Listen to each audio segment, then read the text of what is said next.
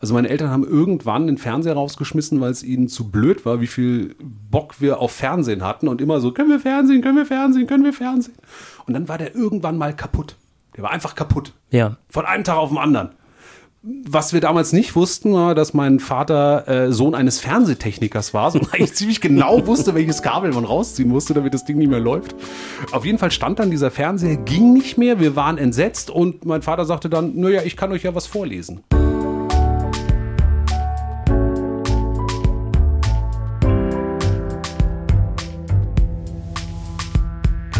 Lesen der anderen. Prominente Menschen sprechen über Bücher, die sie geprägt haben. Mit Christian Möller.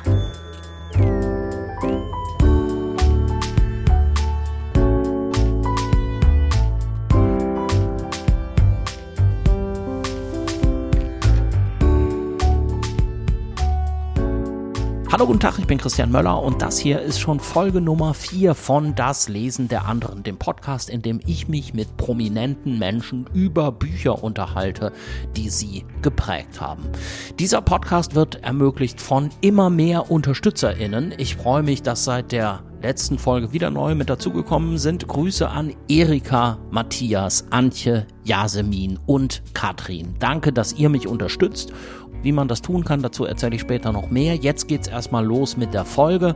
Mein Gast ist diesmal einer der erfolgreichsten Comicautoren in Deutschland, Felix Görmann, besser bekannt als Flix.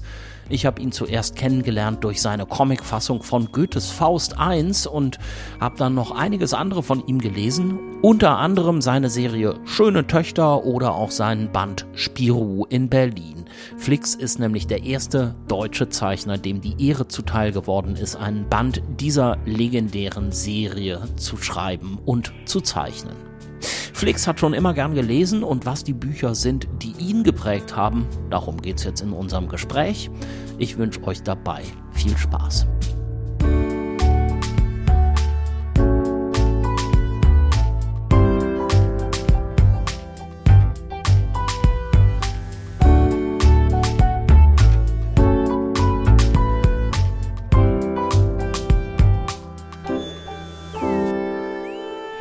Ist noch zu leise. du Warte mal, wir müssen noch ein Christian, bisschen- äh, Bist du mit Christian angesprochen in dem Podcast? Ja, Spre- kannst du machen. ich dich an?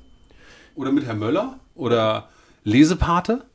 Nein, einfach mit, so- kannst mich einfach Dr. Buch? mit Christ. Nein, bitte. noch ein bisschen weiter reden, bitte. Okay, Dr. Buch. Dr. Buch. Das Lesen der anderen. Ein Podcast mit Dr. Buch. Tiddelidim-dim-dim. Wir sitzen hier an einem Ort, wo ganz schön viele Bücher sind. Äh, Comics größtenteils. Wir sitzen nämlich im Atelier von Flix, der heute mein Gast ist. Hallo. Hallo. Hier sind einige Regale. Das sind jetzt die Regale ähm, bei euch im Atelier. Du hast zu Hause auch Bücherregale und bei denen gibt es, hast du mir schon mal erzählt, eine Regelung und die lautet, wenn ein neues reinkommt, muss ein altes raus. Wieso das denn? Ich habe begrenzten Platz. Also ich würde gerne mein Bücherregal durch die ganze Wohnung führen, aber so viel Platz ist einfach gar nicht da. Und irgendwann habe ich beschlossen, entweder ich muss viel Geld in ein Bücherregal investieren und das ausbauen oder, und dann also wird es wirklich eng und kuschelig, oder ich gebe das Geld lieber für Bücher aus und sortiere um, mit dem Ziel, irgendwann das perfekte Bücherregal zu haben. Also wenn ein neues kommt und es gefällt mir so gut, dass ich es behalten möchte, dann schmeiße ich aus meinem Regal das Buch raus, was mir von all denen, die da drin stehen, am wenigsten gefällt. Oder wo ich denke, ach, na, das lese ich bestimmt nicht nochmal, da habe ich gar keinen Bezug mehr zu, das finde ich inzwischen vielleicht langweilig oder es ist für mich vorbei und dann fliegt es raus und dann kommt das Neue rein und so optimiert sich mein Bücherregal über die Zeit, über die Monate, über die Jahre von selbst. Wer ist denn zuletzt ähm, rausgeflogen? Was cast der Ernährungskompass? Oh, was ist das denn? Das ist so ein Ratgeber, wie man sich optimal ernährt, was der Körper an Nährstoffen braucht. Und das fand ich exakt zwei Kapitel interessant und dann bin ich drauf gekommen, dass dasselbe in diesem Buch steht, was mein Freund Benny mir schon zu Schulzeiten immer gesagt hat, worauf das hinausläuft, nämlich auf ausgewogene Ernährung und Sport. So, Das ist das Geheimnis von allen Ernährungsratgebern und allen Frauenzeitschriften, was Ernährung angeht und allen Männerzeitschriften, wenn es um Ernährung geht. Bewegt euch und fresst nicht zu viel. Und ganz ehrlich, dafür brauche ich kein Buch. Das kann rausfliegen und dafür ist was Neues reingekommen. Was ist denn reingekommen? Das Leben ist eins der härtesten von Julia Becker. Das ist eine Autorin, ehemals vom Neo-Magazin Royal, glaube ich. Ne? Genau, das ist Böhmermann. eine der Autorinnen von Jan Böhmermann. Ähm, und die hat ihren ersten Roman geschrieben, ähm, der mich schon sehr angefixt hat, weil man verrät ja, glaube ich, nicht zu viel. Auf Seite 1 stirbt ein Hund, indem er seinen Kopf in eine Punika-Flasche steckt. Und das fand ich schon sehr, sehr lustig. Ich habe es noch nicht weiter gelesen, aber ich freue mich jetzt schon drauf, wenn ich da heute Abend wieder reinblätter. Sehr schön. Sag mal, was machst du mit Büchern, die du rausschmeißt? Unterschiedlich. Also entweder verschicke ich die an Freunde. Ja. Also ich sammle Bücher für verschiedene Freunde. Ich habe so Abnehmer, Schnorrerfreunde, kann man auch sagen. Die kriegen unregelmäßig von mir Bücherkisten, weil ich weiß so um deren Interessen und was die so gerne lesen. Und manche sind super open-minded und äh, kriegen wirklich auch jeden Schrott, den ich habe. Und äh, das ist ja freundlich. Wenn ich super open-minded bin, kriege ich von dir jeden Schrott, den du hast. Na, was ich als Schrott empfinde, ja. Und mein Freund Max legt sich diese Bücher wirklich alle neben das Klo und arbeitet die nach und nach durch und gibt die dann eben entweder auch weiter, liest die mit Gewinn oder schmeißt die weg. So werde ich die irgendwie los und bleib gleichzeitig mit meinen Freunden in Kontakt, weil die natürlich dann sagen, sag mal, was hast denn du mir da wieder geschickt? Entweder völlig empört oder, oh, was hast du mir denn da wieder geschickt? Völlig erfreut. Und das finde ich eine gute Art, ähm, Freundschaften zu pflegen. Das ist eigentlich ganz interessant, könnte ich auch mal machen. Eine zweite Möglichkeit ist, äh, die Bücher, wenn ich weiß, die interessieren eigentlich keinen so richtig, dann stelle ich die vor die Tür in eine Kiste, wo drauf steht, zu verschenken. Ähm, und selbst da, also wir haben das Glück, dass vor unserer Haustür eine Bushaltestelle ist und mhm. da gibt's immer Leute, die mitnehmen und ich hoffe, dass sie ihnen dann wenigstens eine gute Busfahrt bescheren. Okay, kommen wir mal zu den Büchern, die du äh, mitgebracht hast für das Lesen der anderen und die hier teilweise schon auch auf einem äh, Stapel auf dem Tisch vor dir liegen. Was sind das denn für Bücher? Die haben ja so ein bisschen was mit deinem Leben zu tun. Ja, ich habe mal versucht, Bücher rauszusuchen, die so für verschiedene Stationen in meinem Leben stehen und die mir damals wahnsinnig wichtig waren und die mir heute auch in diesem Kontext immer noch sehr, sehr wichtig sind. Also die würden nicht rausfliegen. Nee, das sind so All-Time-Favorites. Das ist so ein bisschen so, wenn ich die rausschmeißen würde, als ob ich einen Teil meiner eigenen Lebensgeschichte rausschmeißen würde. Und das finde ich nicht angemessen. Okay, fangen wir mal an. Was ist denn das Erste? Das Erste, was ich mitgebracht habe, ist eine alte Ausgabe von der unendlichen Geschichte, geschrieben von Michael Ende. Jugendbuchklassiker. Jugendbuchklassiker. Ich habe das relativ früh gelesen, weil ich bin ja mit einem großen Bruder aufgewachsen und ohne Fernseher. Also meine Eltern haben irgendwann den Fernseher rausgeschmissen, weil es ihnen zu blöd war, wie viel Bock wir auf Fernsehen hatten und immer so, können wir Fernsehen, können wir Fernsehen, können wir Fernsehen. Und dann war der irgendwann mal kaputt. Der war einfach kaputt. Ja. Von einem Tag auf den anderen. Was wir damals nicht wussten, war, dass mein Vater äh, Sohn eines Fernsehtechnikers war und eigentlich ziemlich genau wusste, welches Kabel man rausziehen musste, damit das Ding nicht mehr läuft. Ähm, auf jeden Fall stand dann dieser Fernseher, ging nicht mehr, wir waren entsetzt und mein Vater sagte dann, naja, ich kann euch ja was vorlesen. Und daraus entstand eine tägliche Tradition in unserer Familie, dass mein Vater sich abends hingesetzt hat und so eine halbe bis dreiviertel Stunde aus einem Buch vorgelesen hat. Mhm. Und querbeet, also klar Bilderbücher, Kinderbücher, aber dann irgendwann eben auch, weil mein größerer Bruder eben danach verlangt hat, eher Geschichten für Ältere. Also und ich war, glaube ich, sieben, als er mit der, also als mein Vater dann die unendliche Geschichte mitgebracht hat ja. und daraus vorgelesen hat. Und ich war unfassbar fasziniert. Das war das erste Fantasy-Buch, was mhm. ich gehört habe, die erste Fantasy-Geschichte, die ich gehört habe. Und ich weiß nicht, ob das jeder kennt. Also der Grundplot ist ja, dass ein Junge, also Bastian Balthasar Buchs, dicklich, unsportlich, mit Brille, ein Buch stiehlt aus einer Bibliothek, äh, aus Scham, äh, dass der Diebstahl rauskommen könnte, sich auf das Dachboden der Schule zurückzog und dort dieses Buch liest und dann irgendwann in diese Geschichte eintaucht. Also wird ja. Teil dieser Geschichte. Und ich konnte mich mit diesem Jungen so gut identifizieren. Also ich hatte auch Probleme mit meinen Klassenkameraden. Ich war auch nicht gut in Sport. Ja. Ich war vielleicht nicht dicklich, hatte aber diese Brille und merkte auf einmal, da ist ein Held, der mir entspricht und der hat eine Möglichkeit aus dieser Welt zu fliehen, nämlich Bücher. Das fand ich irre spannend. Ein Buch über Bücher, das ist ja auch direkt ein ganz guter Einstieg hier. Ne? Ja, das ist ein totales Metading und ich finde das irre, weil, wie gesagt, mein Vater hat das dann jeden Abend Kapitel für Kapitel vorgelesen und es ist ja ähm, ein wunderschönes Buch. Also es sind zwei Farben gedruckt, je nachdem, wo die Geschichte gerade spielt, ob in mhm. der realen Welt oder in Fantasien.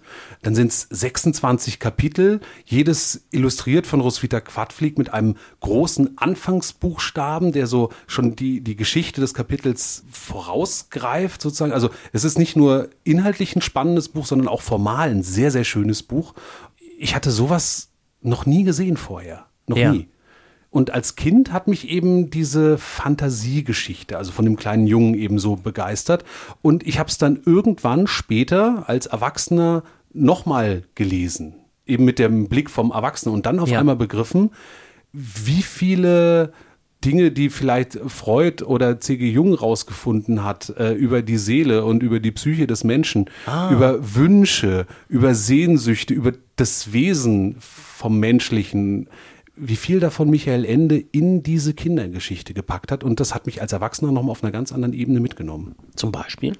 Na, es gibt ja dieses Amulett der kindlichen Kaiserin, also ein Aurin genannt, das äh, aus zwei ineinander verschlungenen Schlangen besteht. Eine helle und eine dunkle, die sich gegenseitig in den Schwanz beißen. Und dieses Amulett ist so die, die Macht der Wünsche in Fantasien. Also wer dieses Amulett hat, kann etwas wünschen und das wird dann Realität. Und auf der Rückseite des Amuletts steht in verschwungenen Lettern, tu, was du willst.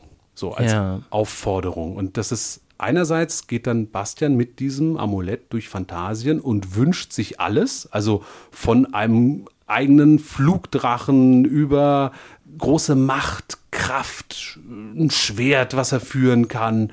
Und er wird immer mehr so zu einem zu einem Arschlochkind eigentlich, was alles bekommt.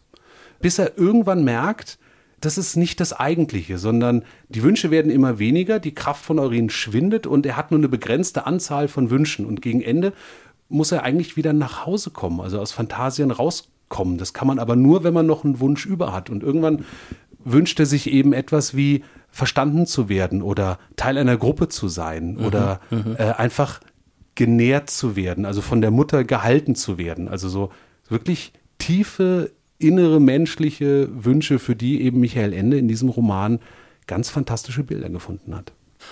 Okay, das hast du damals vorgelesen bekommen, hast es dann als Erwachsener nochmal gelesen, bis dahin nochmal zurückgekommen. Was ich mich jetzt gerade gefragt habe, du hast diese Illustrationen angesprochen. Hat das denn irgendwie auch schon etwas in dir ausgelöst Richtung Zeichnen? Hast du zu der Zeit schon selber gezeichnet?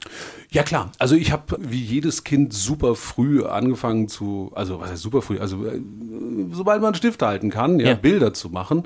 Und Bücher mit Bildern drin haben mich immer auf besondere Weise fasziniert.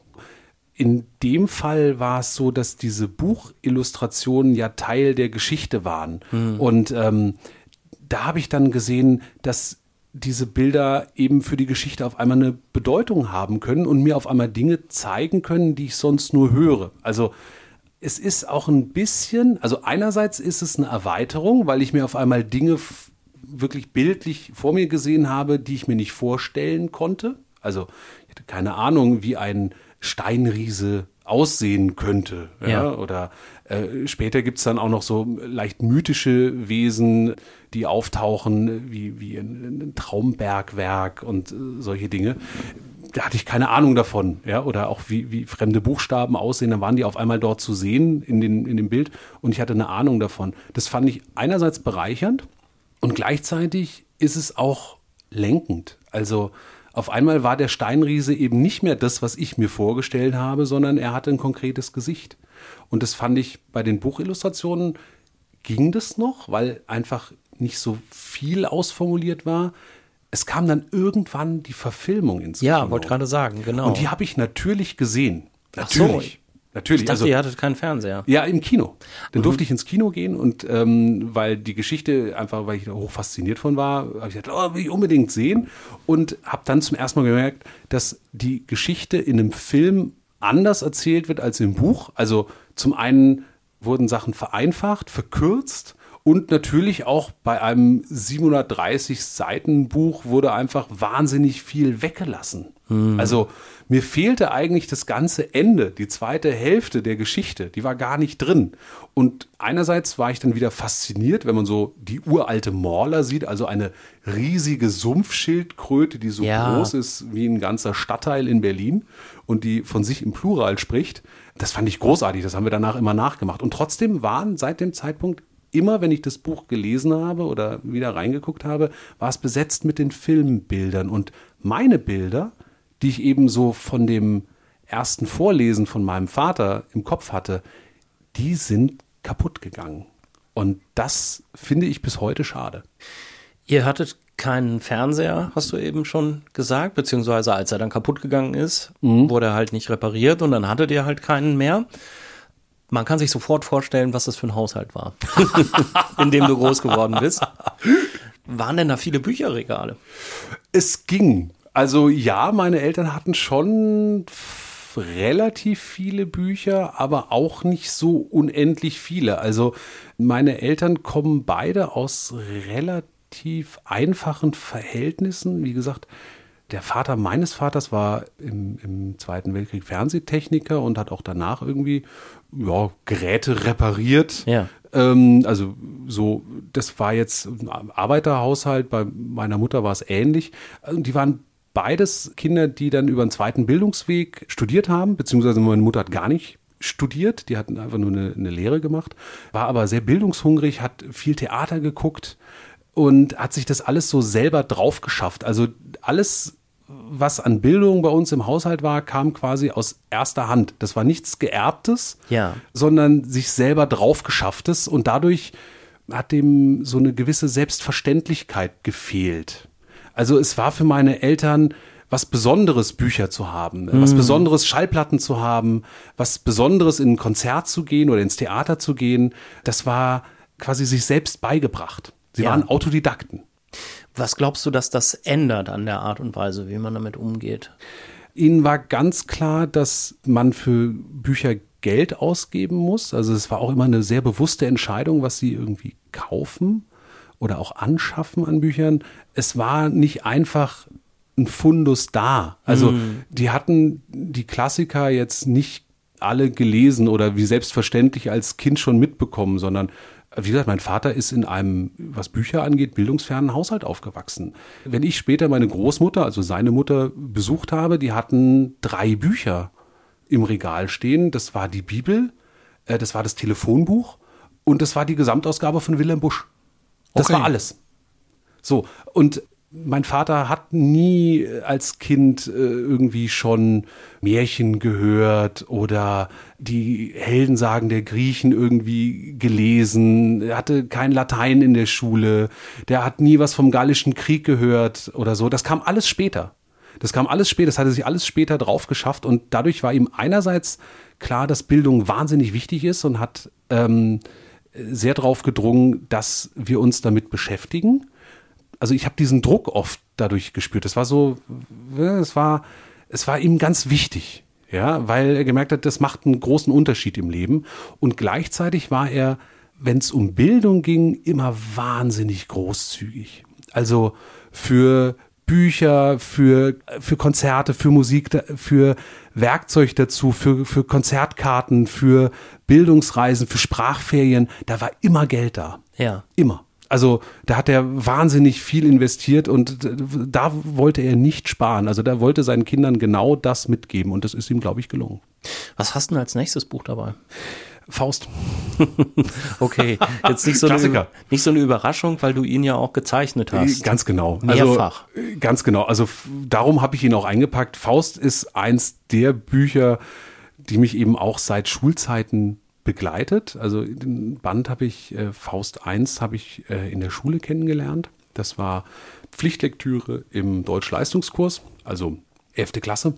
12. Klasse, irgendwie so, 11., 12. Klasse haben wir das gelesen. Das war eins der Schullektürbüchern, die mir gut gefallen haben. Ach, tatsächlich. Ja. Ja, ich fand das faszinierend. Ich mochte Faust, weil ich diese Geschichte mit dem Teufel. Der Teufel, der dir ein Angebot macht, um deine Seele zu kaufen. Das fand ich spannend.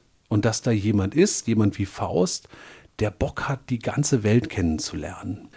Das war mir nahe. Also ich konnte Okay. dieses Streben von Faust verstehen. Diese Unzufriedenheit mit dem Ist-Zustand und äh, dem Wunsch zu wissen, was die Welt im Innersten zusammenhält. Mhm. Hätte ich so unterschreiben können. Und ich habe da schon, schon beim ersten Lesen, ich erinnere mich, beim ersten Lesen schon mir selber überlegt, was müsste der Teufel mir anbieten, damit ich ihm meine Seele gebe? Wenn du jetzt sagst, so 10., 11., 12. Klasse, das ist ja auch so ein Alter, das ist mir nämlich sofort jetzt eingefallen beim Faust, wo man zum ersten Mal erahnt, dass das Leben heißt, Entscheidungen treffen zu müssen. Entscheidungen mit Konsequenzen.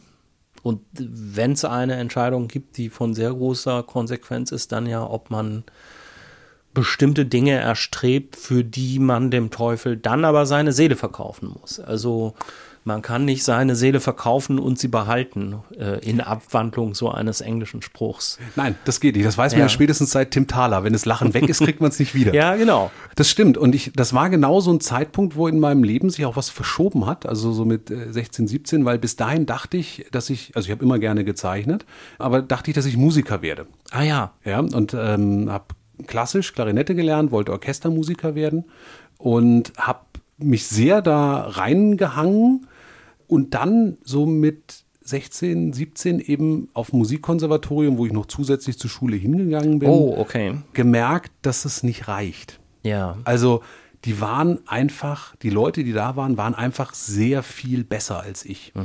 Das waren auch alles Kinder und Jugendliche, die, ich sag mal, aus einem Musikerhaushalt gekommen sind. Also wo Musik selbstverständlich da waren, wo die Eltern Musiker waren, wo ähm, man Hausmusik gemacht hat, wo die von klein auf mit Noten äh, und Konzerten und Instrumenten konfrontiert waren.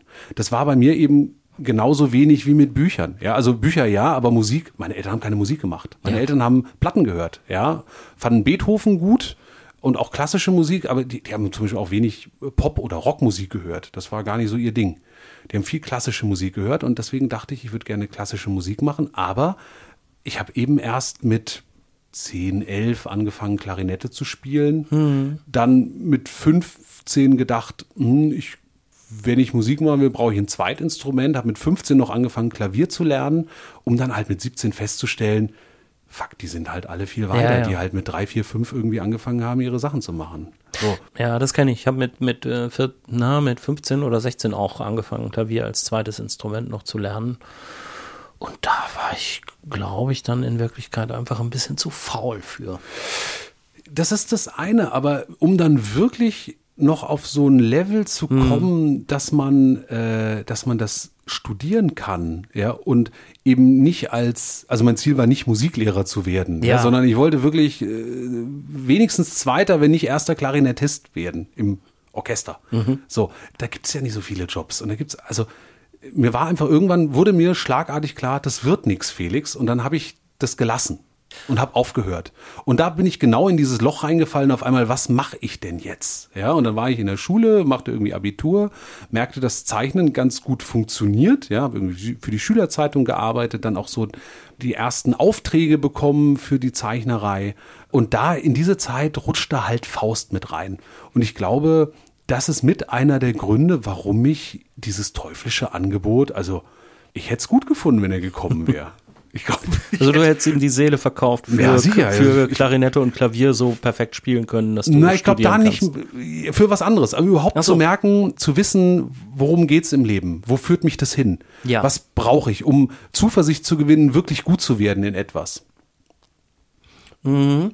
Jetzt diese Vorstellung, dem Teufel tatsächlich die Seele zu verkaufen, die ist natürlich so radikal, dass sie fast wieder schon so ein bisschen einfach ist. Ne? Weil wenn du das dann tatsächlich machst mit dem Satan, dann ist ja Hopfen und Malz verloren. Dann hast du halt die Seele verkauft. Ich frage mich ja bei dem Faust immer, wie man das so übertragen kann. Nochmal. Hast du schon mal irgendwie das Gefühl gehabt, jetzt habe ich ein bisschen meine Seele verkauft? Also nicht die wirkliche Seele?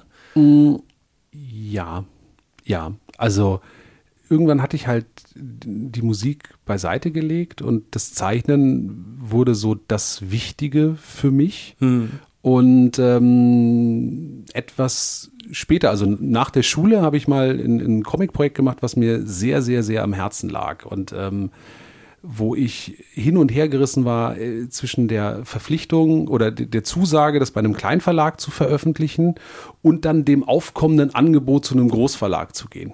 Ja. Und dann auf einmal zu merken, oh fuck, ich habe da eigentlich jemandem etwas zugesagt, was ich nicht halten kann. Hm. Und zwar mit für eine Sache, die mir wahnsinnig am Herzen liegt. Und die Gefahr oder die, die Möglichkeit, dass das jetzt in die Hose geht, die war wahnsinnig groß. Ja. Und äh, da habe ich gespürt, was es bedeutet, sein Herzstück wegzugeben. Also bereitwillig zu sagen, komm hier, nimm. Das ist mir zwar total wichtig, aber ich habe es ja gesagt, dass, also ich habe es verkauft. Ja, ich habe den Comic verkauft, ich habe die Rechte verkauft. Ja. Das ist jetzt einfach weg. Ja, und es wird dann am Ende nicht so, wie du es dir vorstellst. Ja. Das ist richtig, richtig hart. Okay, aber nochmal zurück zum Faust. Also in der Abi-Zeit hast du den in der Schule gezeichnet? Und später dann ja auch nochmal. Mm, ja, ich habe ihn zweimal gezeichnet. Das erste Mal nach dem Abitur, weil ich eine, eine Deutschlehrerin hatte, die sich, mm, sagen wir mal, die sehr Sekundärliteratur hörig war. Also mhm. das, was man offiziell in Interpretationsbüchern lesen kann, hat sie für richtig erachtet und eben dann auch dementsprechend, wenn man das geschrieben hat, in seinen Arbeiten abgehakt und eigene Gedanken, damit tat sie sich schwerer. Sagen wir mal so. Ja. Und Michael Ende sagte mal über die Interpretation von der, von der unendlichen Geschichte, dass jede Interpretation richtig sei, falls sie gut ist. Mhm. Und so ähnlich dachte ich auch, könnte man an Literatur rangehen. So könnte man auch an Faust rangehen. Ja. Und habe meine eigenen Gedanken reingebracht und die auch zumindest für damalige Verhältnisse schlüssig begründet. Also ich glaube, eigentlich als Lehrer, der das Ziel hat, seinen Schülern eigenständiges Denken beizubringen, hätte man sich freuen können. Man muss das nicht alles gut finden, was ich mhm. da von mir abgegeben habe, aber es hatte auf jeden Fall eine Eigenständigkeit. Ja. So. Das wollte sie aber nicht. Dementsprechend schlecht bin ich bewertet worden im Abitur mit meiner Faustinterpretation. Habe irgendwie insgesamt nur sechs von 15 möglichen Punkten dafür oh. bekommen das war für mich eine große Enttäuschung. Ich war so wütend, weil ich dachte, was ich geschrieben habe, das ist für mich schlüssig und ich glaube auch wirklich nachvollziehbar, dass ich gesagt habe, dann mache ich eben meinen eigenen Faust, meine eigene Faustinterpretation. Und ähm, weil ich eben dann angefangen hatte, Comics zu machen, habe ich gedacht, dann mache ich einen Comic draus. So, und habe mich dann während des Zivildienstes tagsüber alten Senioren beim Einkaufen geholfen und versucht, das Leben ein bisschen leichter zu machen. Und abends habe ich mich dann hingesetzt und meinen eigenen Faust geschrieben. Und das war dann sozusagen der Sieg über die Deutschlehrerin. Mm, das war der Sieg über die Deutschlehrerin, aber es war dann auch, weil er nämlich ich tatsächlich das Glück hatte, ihn gleich bei einem Verlag unterzubringen, also bei einem recht großen Verlag, der Eichborn Verlag, äh, der damals, das war 1900 97 große Erfolge mit, mit Comics wie Das kleine Arschloch und mhm. so gefeiert hat. Also die waren richtig gut im Geschäft. Und da bin ich reingerutscht und die fanden den, den Wahnsinn, der meinem Projekt irgendwie innewohnte, dass irgendwie ein 18-jähriger Schüler sich hinsetzt und das größte Werk der Deutschen irgendwie als Comic umsetzt. Das hat denen gefallen. Und dann bin ich da, haben sie es veröffentlicht, hat sich gut verkauft, gute Besprechungen bekommen und auf einmal war das einerseits klar, der Sieg über die Deutschlehrerin, aber es war auch der Moment, wo ich gemerkt habe, ich bin auf dem richtigen Weg. Eigentlich kannst du also der Deutschlehrerin dankbar sein, weil ansonsten hättest du vielleicht einfach die 15 Punkte im Abi eingesackt und sicherlich wärst du irgendwie auch so zum Zeichnen gekommen äh, und wärst Comiczeichner geworden, aber vielleicht wäre es anders verlaufen, nicht ganz so schnell gegangen, dass du dann auch wirklich das schon betreibst, ja auch während deines Studiums schon. Und dann später, ich weiß nicht, zehn Jahre später, 15 Jahre später, dann nochmal eine zweite Version von dem Faust zeichnest, die dann erstmal in der FAZ, dem äh, Zentralorgan aller DeutschlehrerInnen, abgedruckt ja, worden ist. Also ich, ich bin meiner Deutschlehrerin auch wirklich dankbar dafür, weil sie war vielleicht, zumindest in meiner Wahrnehmung, nicht eine gute Förderin in, in, Sachen Motivation für mich. Also, dass ich dachte, okay, ich werde da verstanden. Aber sie hat in mir eine Wut entwickelt, die zu einem riesigen Motor geworden ist, mhm. so ein Projekt überhaupt anzugehen. Das muss man auch erstmal schaffen. Also auch das ist eine Form von Lehrer sein und jemanden auf den Weg zu bringen. Ganz anders als gedacht, aber es hat trotzdem funktioniert und das finde ich gut. Also ich glaube, wenn ich von vornherein auf Begeisterung gestoßen wäre, hätte ich den Weg so nicht gemacht.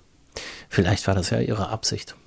Vielleicht war das ja so, dass sie gedacht hat, ich würde auch sehr gerne jetzt diesem jungen Mann dazu raten, diese Interpretation weiter zu verfolgen. Ich möchte ihn eigentlich sehr gerne darin bestärken, aber ich weiß ja, dass was Deutschlehrer und Deutschlehrerinnen sagen, äh, das wird meistens sehr schlecht angesehen. Ich muss, ich muss es jetzt einfach machen. Ich muss jetzt diesen Schüler vermeintlich ins Unglück stürzen, weil ich weiß, dass dann hinterher und nur dann eine glänzende Karriere dabei herauskommen ja, wird. Vielleicht. Ich mache es nicht gerne, aber ich muss es tun. Vielleicht war sie mehr Mr. Miyagi als gedacht und ich war mehr Karate Kid, als ich damals geträumt habe. Ja, ungefähr so.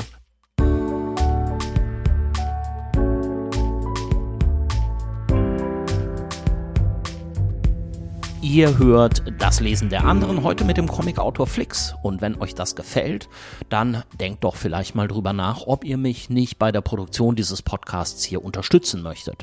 Ganz einfach geht das über eine Mitgliedschaft bei Steady. Steady, das ist ein Dienst im Netz, da können sich kreative Menschen, Künstler, Medienschaffende und so weiter über Mitgliedschaften finanzieren.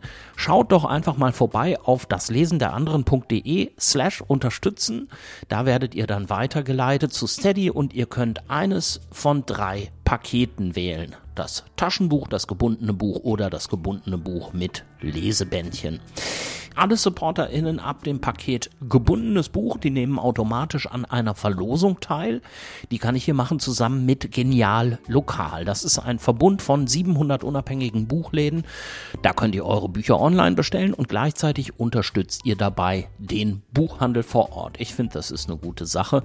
Genial Lokal spendiert für das Lesen der anderen in jeder Folge einen 30 Euro Buchgutschein den verlose ich dann unter den SupporterInnen bei Steady. Schaut doch mal vorbei auf das Lesen der anderen.de slash unterstützen.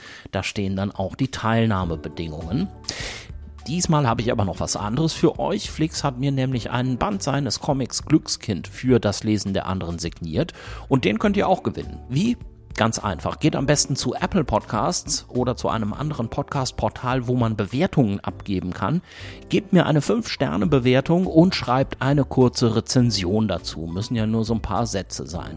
Schickt mir einen Screenshot davon an mail at das Lesen der anderen und dann nehmt ihr teil an der Verlosung. Das geht bis zum Dienstag, den 2. März, also kurz bevor die nächste Folge von Das Lesen der anderen rauskommt. Ich freue mich, wenn ihr dabei seid, denn auch eure Bewertungen helfen mir, diesen Podcast hier noch bekannter zu machen.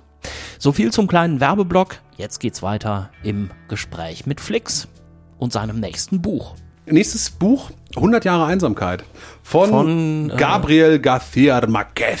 Danke, dass du es aussprichst, dann muss ich es nicht. ja, ja, ja, no Nobelpreisträgerbuch. 1982 Nobelpreis dafür gekriegt, für Literatur. Ja. Riesenbuch, also Spitzenbuch, dickes Buch, ja. langes Buch. Ich glaube, neben Don Quixote eins der wichtigsten Werke in spanischer Sprache. Mhm lustigerweise damals auch ähm, mit einer ganz, ganz kleinen Auflage gestartet. Hier habe ich mal gelesen, dass äh, wie, wie oft bei so Erfolgstiteln äh, man am Anfang dachte, ah, wer soll das irgendwie lesen? Und Verlage so sind da so ein bisschen zurück. Wirklich zu dick, äh, zu umfassend. Ja, es umfasst ja irgendwie die, die, die Geschichte von sechs Generationen ja, ja. einer Familie in einem, einem Dorf in Südamerika. Und die sind mit einer Startauflage von 5000 Stück gestartet.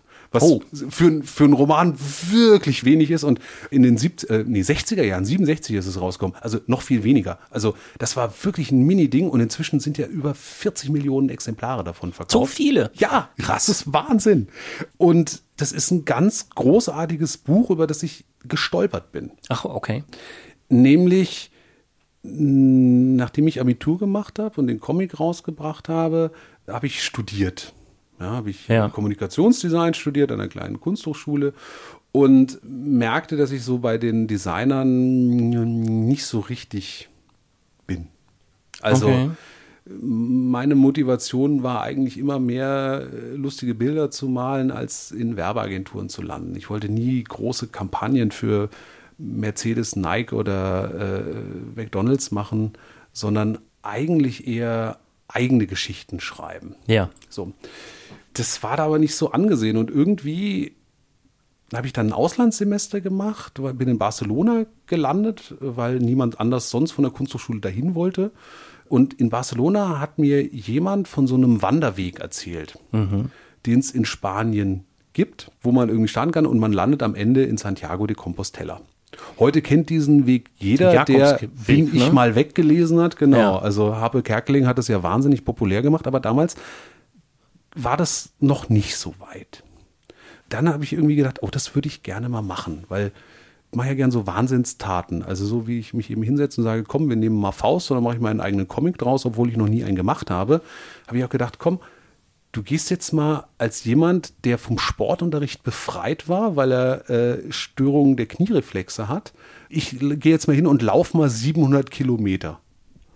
Ja, schon eine Ansage. Genau, und das habe ich gemacht, habe meinen Rucksack gepackt und bin, ohne mich groß vorzubereiten, äh, in die Pyrenäen gefahren und bin gestartet, bin losgelaufen. Bin dann so, kennt das, es gibt so eine Route, die führt durch verschiedene Orte, von Herberge zu Herberge. Das war zu dem Zeitpunkt noch nicht ganz so ausgebaut wie heute. Das heißt also, die Abstände waren auch ein bisschen größer, aber selbst Distanzen von 20 Kilometer durchs Gebirge mit Gepäck, das hat mich ja. einfach überfordert. Also ich ja. war schön fertig dabei. Ich habe dann irgendwie alles aus meinem Rucksack rausgeschmissen, was irgendwie Gewicht war. Unter anderem auch alle Literatur außer meinen Wanderführer. So. Okay. Also das heißt, ich bin dann zwei, drei Tage ohne irgendwas zu lesen da rumgelaufen und das war einsam. Also da waren auch wenig Leute, die ich getroffen habe. Ich hatte, war irgendwie, erinnere ich mich, war eine Gruppe von von Griechen da, die aber kein Englisch und kein Spanisch und kein Deutsch sprachen. Das heißt, wir konnten uns nur mit Händen und Füßen unterhalten. Die zogen dann weiter, weil die alle viel fitter waren als ich. Ich war viel langsamer und dann war ich eine Nacht in so einer Herberge, relativ klein, abgelegen, alleine. Also was ein ganz komisches Gefühl ist, in so einer Herberge alleine zu sein, wo du deinen ja. Schlafsack ausreizt. Ja. Und in dieser Herberge war ein Regal. Und in diesem Regal waren so Dinge, die Leute zurücklassen ja, okay, äh, verstehe. für mhm. andere. Und da mhm. stand mhm. genau dieses Buch, 100 Jahre Einsamkeit von Gabriel Garcia Marquez eine deutsche Ausgabe, keine spanische, eine deutsche Ausgabe, hat die jemand eben bis dahin gelesen hatte, zurückgelassen hat. Ja. Und ähm, ich habe mir die an dem Abend, wo ich alleine in der Hütte war, genommen und angefangen zu lesen. Okay. Und ich war sofort drin in dieser Geschichte. Das ist ja, wie gesagt, eine, eine 100 Jahre umfassende Story über sechs Generationen von einem kleinen südamerikanischen Dorf, Macondo, genannt, ja, und äh, geht los irgendwie mit der Gründung und dann wächst es, ja, und dann kommt irgendwann, äh, wird dieses Dorf immer größer, äh, dann kommt irgendwie die Justiz äh, rein und man muss irgendwie, es wird Struktur geschaffen, irgendwann kommt der Imperialismus rein, man baut äh, Industrie, es gibt eine Bananenfabrik, die irgendwie alle reich macht, am Ende werden die Arbeiter schlecht behandelt, die streiken, die werden erschossen und irgendwann geht dieses Dorf zugrunde und in diesem Buch passiert auf einer Seite so viel wie in manchen anderen Romanen auf 100 Seiten. Okay. Das ist so dicht und ich hatte dieses Leseerlebnis, ich habe dann dieses Buch mitgenommen am nächsten Tag und bin lesend gelaufen. Also ich habe beim Ernsthaft? Laufen gelesen, weil ich wollte, dass es Krass. weitergeht. Ja. Ja, und dann habe ich mich zwischendrin unter Olivenbäume gesetzt, Mittagspause gemacht, zwei Stunden gelesen, weitergelaufen, schneller gelaufen, damit ich irgendwo ankomme, damit ich was essen kann, damit ich weiterlesen kann. Saß in der Bar beim Essen an der Bar, habe weitergelesen, in die Nacht reingelesen mit Stirnlampe im Bett. Nach drei Tagen war ich durch mit diesem Buch und habe gedacht, fuck, wow. wie kann das zu Ende sein? Und habe nochmal von vorne angefangen nee. und habe es direkt nee. nochmal, ich habe es zweimal hintereinander Ernsthaft? gelesen und war beim zweiten Mal, merkte ich auf einmal, da ist ja noch viel mehr drin. Krass. Also das ist so reichhaltig auf eine Weise damit dem Faust verwandt. Also Faust ist ja auch so voll von Menschheitsgeschichte und, und Weisheit und Anspielung und genauso ist das, wenn auch ganz anders gelagert, eben 100 Jahre Einsamkeit. Das waren die schönsten sechs Tage Leseerlebnis, die ich je hatte. Okay, vielen Dank. Der Podcast ist an dieser Stelle vorbei. Ich muss sofort mir, dieses, mir dieses Buch besorgen und es jetzt äh, sofort lesen. Habe ich irgendwie das Gefühl. Ich kenne es nämlich noch nicht. Mein persönlicher äh, Tipp äh, dabei, wenn man anfängt zu lesen, macht euch vorne irgendwie in den, in den Schmutztitel oder so, macht euch einen Stammbaum, damit ihr die Aha. ganzen Buendias äh, auseinanderhalten könnt, weil ähm, das Buch erzählt 100 Jahre, aber nicht chronologisch, sondern springt in den Ah, Episoden okay. hin und her. Also man begreift die Chronologie, braucht aber ein bisschen, ist ein bisschen wie The Witcher, ja, bei Netflix, wo man so hin und her schon, hä, wann war denn das? Und es beginnt mit so einem ganz großen Vorgriff, also ähnlich wie eben bei modernen Serien, wo man was am Anfang erfährt, was erst viel später irgendwie Ja. passiert. Und es hilft schon sehr, weil es sind wirklich viele Figuren, die auch alle recht ähnlich heißen, so wie in Dörfern halt üblich. Mhm. Jeder Saarländer kann das nachvollziehen. Nein, Das, also das darfst du hilft. jetzt sagen, weil du Ehrensaarländer bist. Ehrensaarländer, ne? genau. Ich habe die goldene Lione am Band. äh, nee, also das hilft tatsächlich. Und dann ist man da auch ziemlich schnell drin und man möchte es, glaube ich, wirklich nicht mehr aus der Hand legen. Jetzt hast du gerade einen interessanten Vergleich gezogen mit äh, Netflix. Ich weiß ja, dass du auch so zu den Serienguckern gehörst. Zumindest nehme ich das bei dir auf Twitter immer mal wieder wahr. Wie kriegst du das noch als äh, Vater auch noch von zwei Töchtern gleichzeitig? Wie kriegst du das überhaupt heutzutage noch hin, was zu lesen und wie oft entscheidest du dich dann, also oder wie schwer fällt dir das dann, dich für das Buch und gegen die Serie zu entscheiden? Weil das ist ja doch manchmal dann einfacher abends, oder? Ja, also die Serie, äh, Serie Fernsehen ist natürlich viel einfacher. Das ist das ähm, leichter zu konsumierende Kulturgut. Ich entscheide mich immer bewusster für Bücher, gerade weil ich sonst es verliere. Ich habe ein bisschen das Gefühl, also mir fällt Lesen schwerer und vor allem es fällt mir das Lesen von langen Büchern schwerer. Das hat mehrere Gründe. Zum einen arbeite ich heute viel mehr als früher, na klar. Comiczeichner ist auch einfach ein Beruf, wo man eine Menge Output haben muss. Also du brauchst einfach eine Menge Bilder, die du zeichnen musst und Ja. das kostet einfach Zeit. Punkt. Ja. Auch wenn du fleißig bist, auch wenn du schnell bist und trotzdem du sitzt einfach. So, das ist das eine. Das zweite sind Kinder. Äh, Kinder sind großartig, aber eben auch äh, Machen viel Arbeit. die sind halt auch immer da, ja. Und ähm, es ist nicht so gut lesen, wenn jemand irgendwie zwischen sagt, Papa, abputzen, Papa, die Milch ist runtergefallen, Papa, die Schnecken sind ausgebrochen. Die Schnecken sind Ja, wir haben ein ausgebrochen. Schneckenterrarium. Ähm, So, die hat jemand nicht zugemacht, dann müssen wir erstmal in der Küche Schnecken suchen. Also so in dem Moment ist man schon einfach unterbrochen in dem, was man tut. Das macht es schon schwerer. Und mich Ja. dann abends, wenn die schlafen, setze ich mich dann bewusst hin und sage so, und jetzt liest du wirklich noch eine Stunde, weil ich sonst nicht machen würde. Ja. Was ich mir aber gesagt habe, erst wenn die Kinder, sagen wir mal, äh, so aus dem Allergröbsten raus sind, also ich schätze mal so, wenn die so zwölf sind und äh, abends irgendwie selber sich zurückziehen und lesen und ich nicht mehr vorlesen muss oder so, dann lese ich auch wieder dicke Bücher, aber bis dahin nichts, was mehr als 250 Seiten hat. Ah, okay. Also das kaufst du dann auch ganz bewusst. Du würdest nichts wesentlich dickeres kaufen. Also ich glaube, das einzige dicke Buch, was ich gelesen habe, seit die Kinder da sind, ist Unter Leuten von Juli C. Okay. und das auch nur auf vehementes Anraten von mehreren Freunden. Und dann habe ich es gelesen und geliebt. Also das hat sich auch wirklich für meinen Geschmack gelohnt.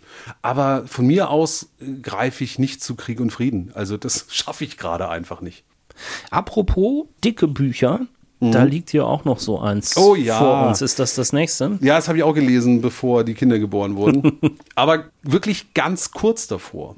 Ganz kurz davor, weil es dann auch erst in der Fassung rauskam, in der es meine Aufmerksamkeit gezogen hat. Ja. Wir sprechen von Jeder stirbt für sich allein von Hans Fallada. Ja, ist in den letzten Jahren so ein bisschen wiederentdeckt worden, ne? Äh, ja, ja, also zum einen, weil es irgendwie, ich glaube 2009 Ja. äh, ins Englische übersetzt wurde und dann von der New York Times echt gefördert wurde, dass auf einmal, also gerade dieser Band, dass Fallada wieder so ins, ins Bewusstsein gekommen ist und bei mir ist es so passiert, dass das äh, von meinem Berliner Freund Sebastian, der den Kibitz Verlag führt, also einen kleinen Comic-Verlag für Kinder- und Jugendcomics und der ist begeisterter Leser und der sagte Mhm. mir irgendwann, Flix, du musst Fallada lesen. Ich hatte, und ich dachte dann eben an Kleiner Mann, was nun? Ja, Ja. was man eben so kennt, mit Ja. dem Lämmchen und dieser Spieß, dargestellten Spießigkeit. Und ich dachte, das kann mir nicht gefallen. Das wird schrecklich sein, ja. Und dann habe ich ihm aber den Gefallen getan und habe Jeder stirbt für sich allein gelesen in der, ich glaube, 2011 erschienenen ungekürzten Fassung. Ja. Also es gab ja vorher die, die also die Geschichte des Buches ist ganz interessant. Denn Fallada war ja so ein manischer Schreiber. Also äh, der hatte Trinker auch. Also Wollte gerade sagen, der hat, ähm, Trinker und ja. Schreiber. Äh, auch, ich glaube, er hat auch Morphium, Morphiumist Mhm, war er auch. Äh, und hat dann aber wie in einem Rausch, also so wie man es äh, so in Künstler-Biopics, Filmen sich äh, kreatives Schaffen vorstellt, nicht so wie Stephen King, jeden Tag vier Seiten und dann Ja. ist Schluss, sondern Fallada hat einfach diese 700 Seiten des Buches in vier Wochen runtergeschrieben Okay.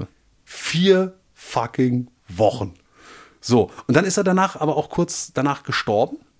Ähm, als das Buch erschienen ist, 1947, war er schon fast tot. Oder, also der ist auf jeden Fall auch 1947 gestorben.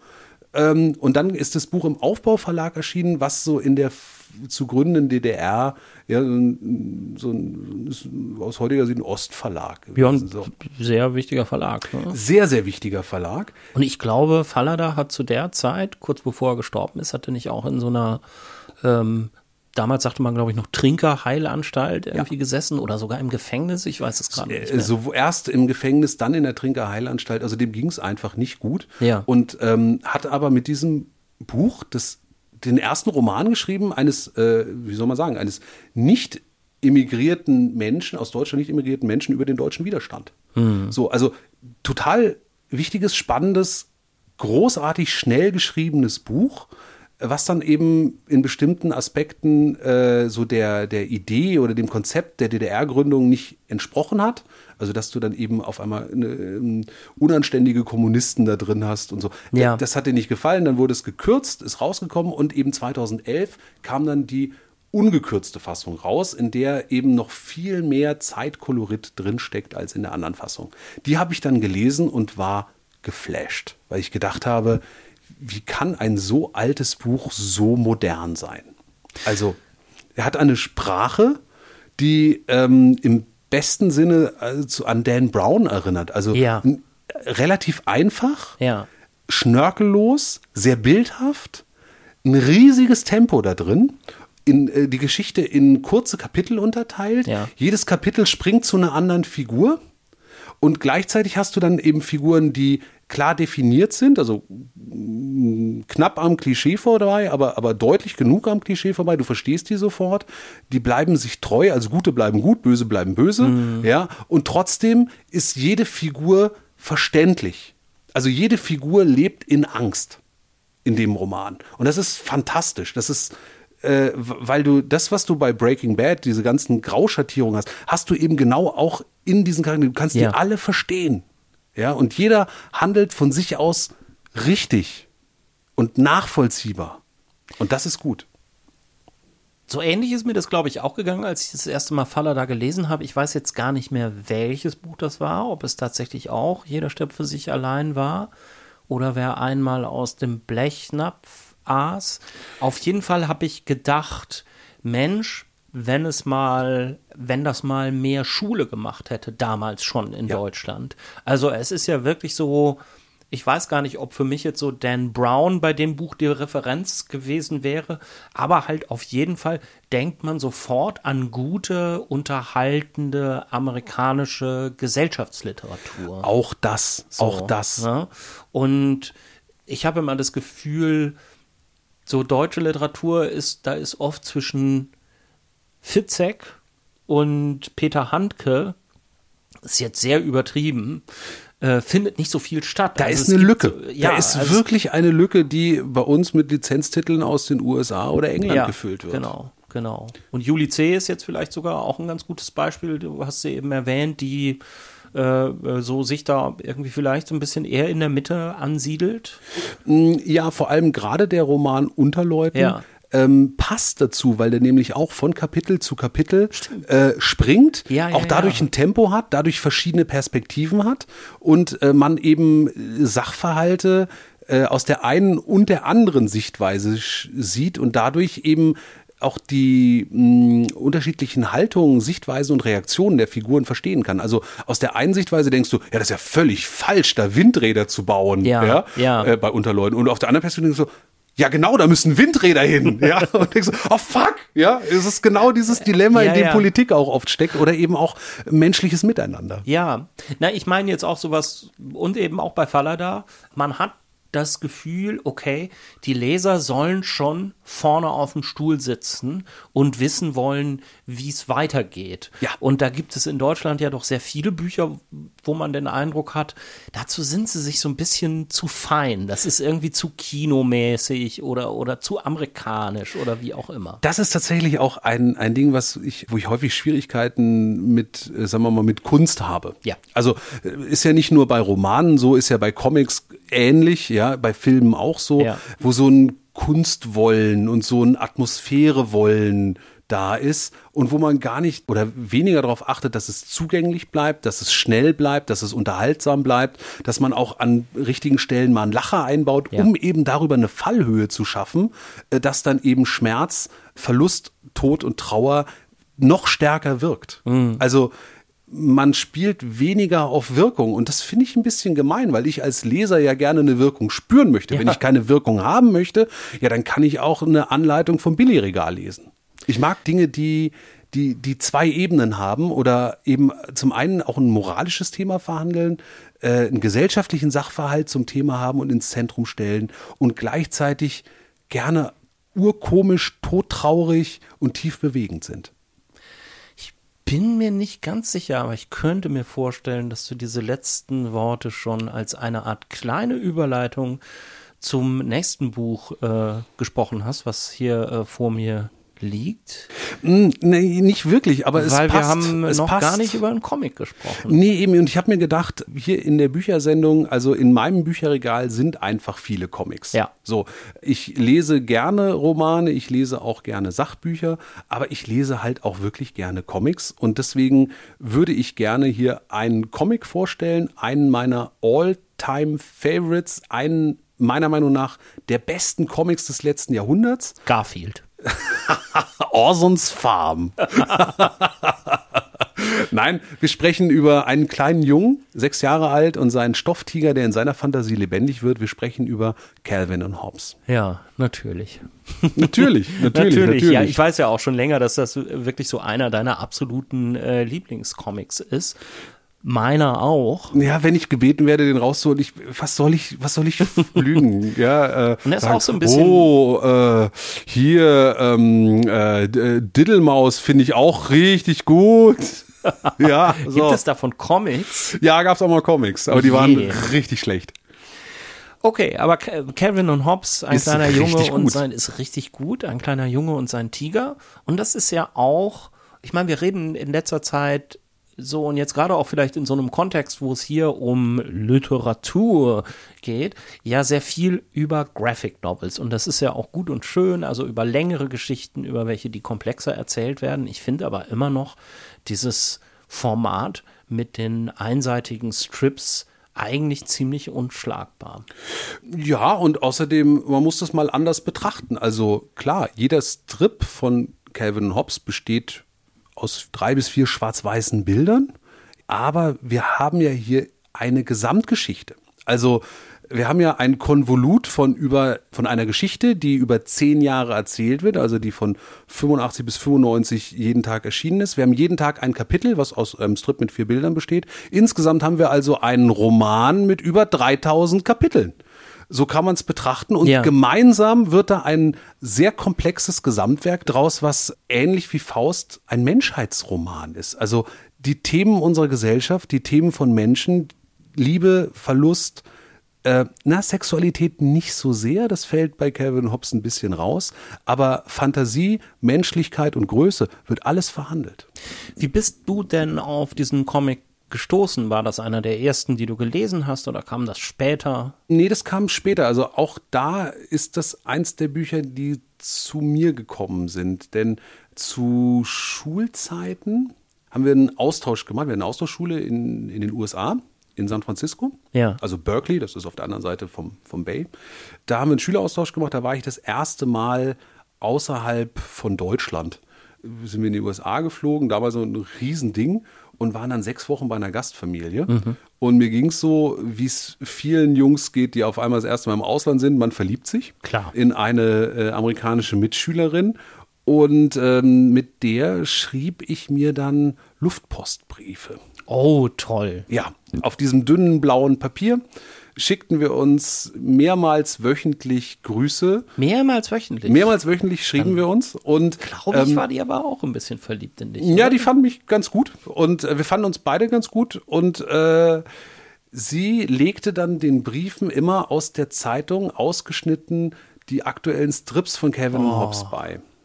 Und die habe ich dann so gelesen, weil sie wusste, ich mag Comics und Ja. auch den, den hatte ich über sie quasi kennengelernt und fand das toll. Und so sammelte ich dann auf diesem Zeitungspapier eben die ersten Strips und fand die ganz, ganz großartig, bis ich dann irgendwann gemerkt habe, ah, da gibt's ja ganze Sammelbände von. Ja, und die habe ich dann äh, versucht zu bekommen auf Englisch, was eben auch äh, Ende der 90er Jahre hier gar nicht so einfach war. Ja, kann ich mich auch noch dran erinnern. Ja. Also musste man gucken, wo man die herbekommen hat. Es gab auch zu der Zeit eine deutsche Übersetzung, die aber mäßig war. Und die wollte ich dann auch gar nicht lesen, weil sich, ich auch so ein bisschen stolz drauf war, dass ich natürlich den Witz im Original lesen konnte. Und es war so ein bisschen dieses Gefühl, was heute viel verbreiteter ist mit Serien, die Leute schauen, ach, ich gucke das im Original, weil Ja, es ja, klingt ja. viel besser. Habe ich eben damals äh, Kevin Hobbes im Original gelesen, weil ich kenne jemand, der schickt mir die zu. Ja, also das äh, fühlte sich für mich auch irgendwie gut und besonders an und es fühlte sich auch ein bisschen so an, als ob die nur für mich gezeichnet würden, weil ich sie eben von, von, von der Dame direkt geschickt bekam. Das war schon toll und irgendwann habe ich eben begriffen, dass es auch Sonntagsseiten davon Ja, gibt, ja. die ja bei Kevin Hobbes auch etwas Besonderes sind, denn man kennt das ja vielleicht, also amerikanische Zeitungsstrips erscheinen täglich. Und Montag bis Samstag sind es Schwarz-Weiß-Strips, eben mit besagten vier Bildern. Und sonntags kommt dann ein großformatiger Farbstrip, der meistens drei bis viermal so lang ist. Ja. So. Und Bill Watterson hat das auch gemacht, also eben diese Sonntagsseiten gestaltet und irgendwann darauf bestanden, dass man diese Seite nicht ummontieren kann. Also man muss sich das so vorstellen, vorher war diese, dieser Sonntagstrip in drei bis vier Streifen zerlegt, also waagerechte Streifen, die Ja. man anders anordnen konnte. Ja. Man konnte eine Zeitung, die weniger Platz hatte, konnte einen Teil davon weglassen und dann musste der immer noch funktionieren. Also die letzten drei Viertel des Strips bildeten quasi eine Geschichte und vorne dran war immer so ein Cutaway-Gag, also ein, ein, ein Witz, den man wegschneiden konnte. Und Ja. der Rest musste trotzdem funktionieren. Das ist relativ aufwendig zu zeichnen, weil man, es ist so eine eigene Form und das ist eine Herausforderung für den Zeichner, so zu schreiben. ja klar, man muss sich ja eigentlich zwei Sachen ausdenken, Genau. die, Und die, dann auch noch zusammen funktionieren. Ganz genau. Und das hatte eine Tradition, dadurch konnte man das. Und Bill Watterson sagte eben irgendwann, ich möchte das nicht. Ich möchte nicht, dass das beschnitten wird, was ich mir ausdenke, sondern hat dafür gekämpft, dass er dieses Format in Gänze nutzen kann. Also das heißt auch, dass er mit großen und kleinen Bildern viel mehr spielen konnte, einfach diesen gesamten Platz frei und eigen grafisch zu gestalten. So. Das hat er durchgesetzt, hat dadurch äh, Leser verloren, beziehungsweise Zeitungen, die gesagt haben, nö, das unterstützen wir nicht, das drucken Ja. wir nicht. Das war ihm aber egal. Und hat dann in diesem Platz eben den Zeichenpinsel tanzen lassen und Geschichten gemacht, die eben auf einmal nicht nur inhaltlich, sondern auch grafisch funktionieren. Also wo auf einmal Calvin sich vorstellt, er sei eine, er wird von einer riesigen äh, Biene äh, gejagt, ja, und dann sieht man eben ein, ein großformatiges Bild, wo er ganz klein ist und eine wirklich überlebensgroße, realistische Biene ihn jagt und wo man viel mehr oder, oder Fantasiewelten, wo dann er durchs Weltraum fliegt, Planeten zu sehen sind, ein Zug äh, durch den Grand Canyon springt und dann ab durch eine Tsunamiwelle durch eine Stadt und man sieht, okay, er spielt in der Badewanne, ja, also so löst sich das dann irgendwie immer wieder auf. Also die Fantasieebene konnte auf einmal grafisch umgesetzt werden und das hat mich absolut begeistert, weil ich als kleiner Junge habe natürlich auch meine Fantasiewelten versucht auszuleben und auf einmal hat da jemand im Comic was gemacht, was dem entspricht, wie ich denke. Und Ja. das habe ich mir abgeguckt und versucht nachzumachen, um zu begreifen, was der Mann da macht. Das war für mich eine Revolution und ich glaube für viele andere Comiczeichner auch. Das ist ja auch bei deinen äh, schönen Töchter Strips auch ein Prinzip, was man da irgendwie drin wiederfinden kann. Ne? Das, das hat genau sein Vorbild in Calvin und Ja. Hobbes, dass ich versucht habe, mit der Gesamtfläche, die mir da in dem Fall der Berliner Tagesspiegel zur Verfügung gestellt hat, also eine Fläche von knapp 30 mal 30 Zentimetern, die eben frei zu nutzen und Geschichten zu erzählen, die sich auf diesem Format auf, austoben. Also die mal von, von klassisch von links oben nach rechts unten gehen, aber manchmal auch Kurven nehmen, rückwärts laufen, Zeitsprünge drin haben, ähm, über die Seite führen, äh, explodieren, dass die Bilder auseinanderfallen und dass man genau diesen Raum einfach oder ein Comic das machen lässt, was er nämlich am besten kann, Fantasie zu bebildern.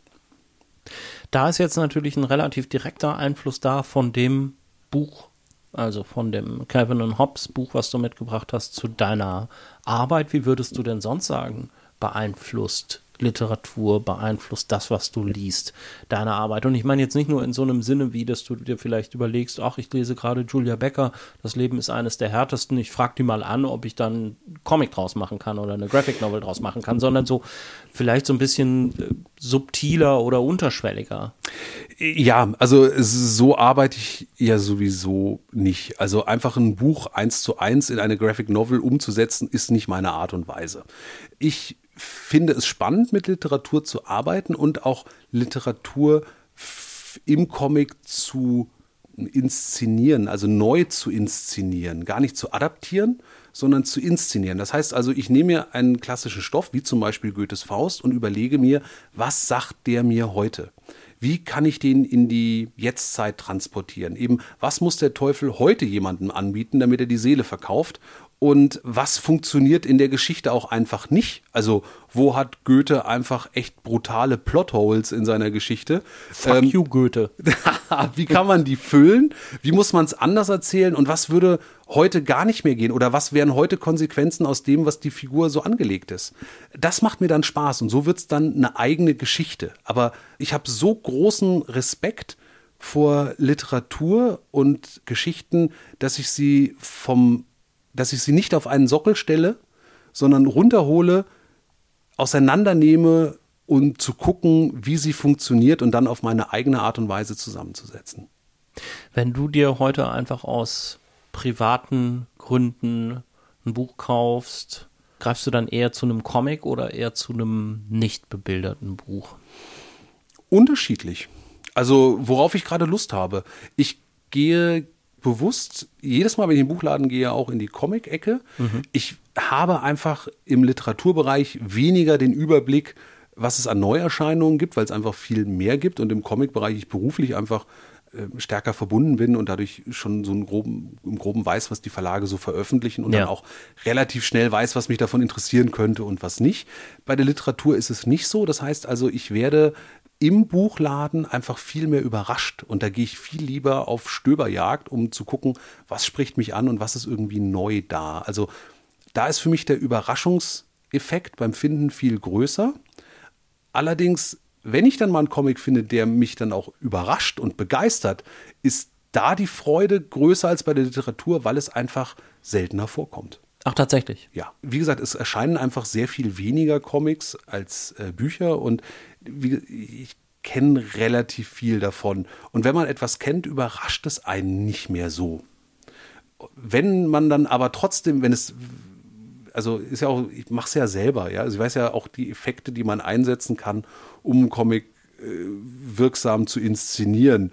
Und wenn dann aber jemand einen Weg findet, das anders zu machen, ja, und es funktioniert und kriegt mich und ich sehe es nicht kommen, das ist schon großartig. Also da freue ich mich immer sehr, sehr drüber, wenn das funktioniert. Jetzt liegt dir dieser Stapel vor uns und du hast Papierbücher mitgebracht. Ja. Bei Comics natürlich auch sowieso plausibel. Ja. Auch wenn es die mittlerweile auch so als E-Reader-Format, glaube ich, teilweise gibt. Aber Ja, wie, wie, liest, wie liest du denn allgemein? Du kaufst das gedruckte Buch oder hast du Liegend. so ein. okay. Ich liege gerne oder sitze sehr gerne bequem beim Lesen. Wie gesagt, äh, außer ich wandere gerade und Ja. muss ein Buch dringend fertig lesen, dann lese ich auch mal im Gehen. Ja, aber ich, meine, lese hast du so ein, so so ein E-Reader oder kaufst du eher gedruckte Bücher? gedruckte Bücher. Ja, warum? Beim E-Reader fehlt mir das Gefühl zu wissen, wie weit ich schon bin. Also zwar steht da immer so eine Prozentzahl oben Ja. links, ja, aber das macht mich nicht glücklich. Ich brauche wirklich das Gefühl von schwindendem Ballast in der Rest, rechten Hand und äh, links muss es immer schwerer werden. Das macht mir Freude und ich fiebere dann auch mehr dem Ende entgegen. Also ich bin auch niemand, der sich das Ende von einer Geschichte aufhebt, um dann zu sagen, oh, das darf nie zu Ende gehen. Das Äh, stimmt, das sagen ganz viele Leute so auf Twitter, Ja. wenn sie über Bücher schreiben. Ja, ich habe das so ganz langsam zu Ende gelesen, weil ich nicht wollte, dass Ich es bin jedes Mal aufhört. stolz, wenn ich ein Buch geschafft habe und freue mich darüber, Ja. es endlich durchzuhaben. Nee, also ich, ich lese es lieber so und ähm, ich lese auch gerne äh, zum Beispiel in der Badewanne oder im Bett und ich mag das gerne, was in der Hand zu haben. Also auch das ist mit ein Grund, warum ich so 700 Seiten Schinken eigentlich nicht mehr so gerne lese. Die sind mir zu schwer. Also ich habe das auch mal gemacht. Man möge mir verzeihen, ich habe mal das Lied von Feuer und Eis, also Game of Thrones gelesen. Ja. Ja, den ersten Band. Und ich hatte den in der Hand und er war mir zu schwer. Und dann habe ich einen Cutter genommen und den Buch, also es war ein Taschenbuch, habe es am Buchrücken ziemlich hälftig durchgeteilt und hatte dann einfach zwei Hälften und es war viel leichter zu handeln. Und das finde ich angenehm. Also ich würde eigentlich den meisten Fantasy-Verlagen äh, empfehlen, diese 1000 Seiten Schinken bitte in zwei 500ern im Schuber rauszugeben. Das wäre mir leichter zu lesen. Oder eben vielleicht ein äh, so ein, so ein äh, Cutter beizulegen, Mit- dass man sich mitliefern. selber klein machen Ja. kann. Wie beim, ja, mein Gott, ist ein bisschen wie beim Metzger. Niemand isst das ganze Schwein. Findest du, dass es ist denn ein äh, angemessener Umgang mit Büchern? Da gibt es ja Leute, die würden das vielleicht nicht so sehen. Also sag mal, ich finde es eher verzeihlich, ein Buch in der Mitte durchzuteilen, um es dann mit sehr großer Aufmerksamkeit zu lesen, als ein Buch nicht durchzuteilen, dafür ihm aber auch keine Aufmerksamkeit zu schenken. Also im Grunde ist das ja nur ein Ausdruck davon, dass man Bock hat, sich mit dem Thema zu beschäftigen. Und wenn das dann die Form ist, die man dafür braucht, why not? Felix, vielen Dank für deine Zeit. Sehr gerne.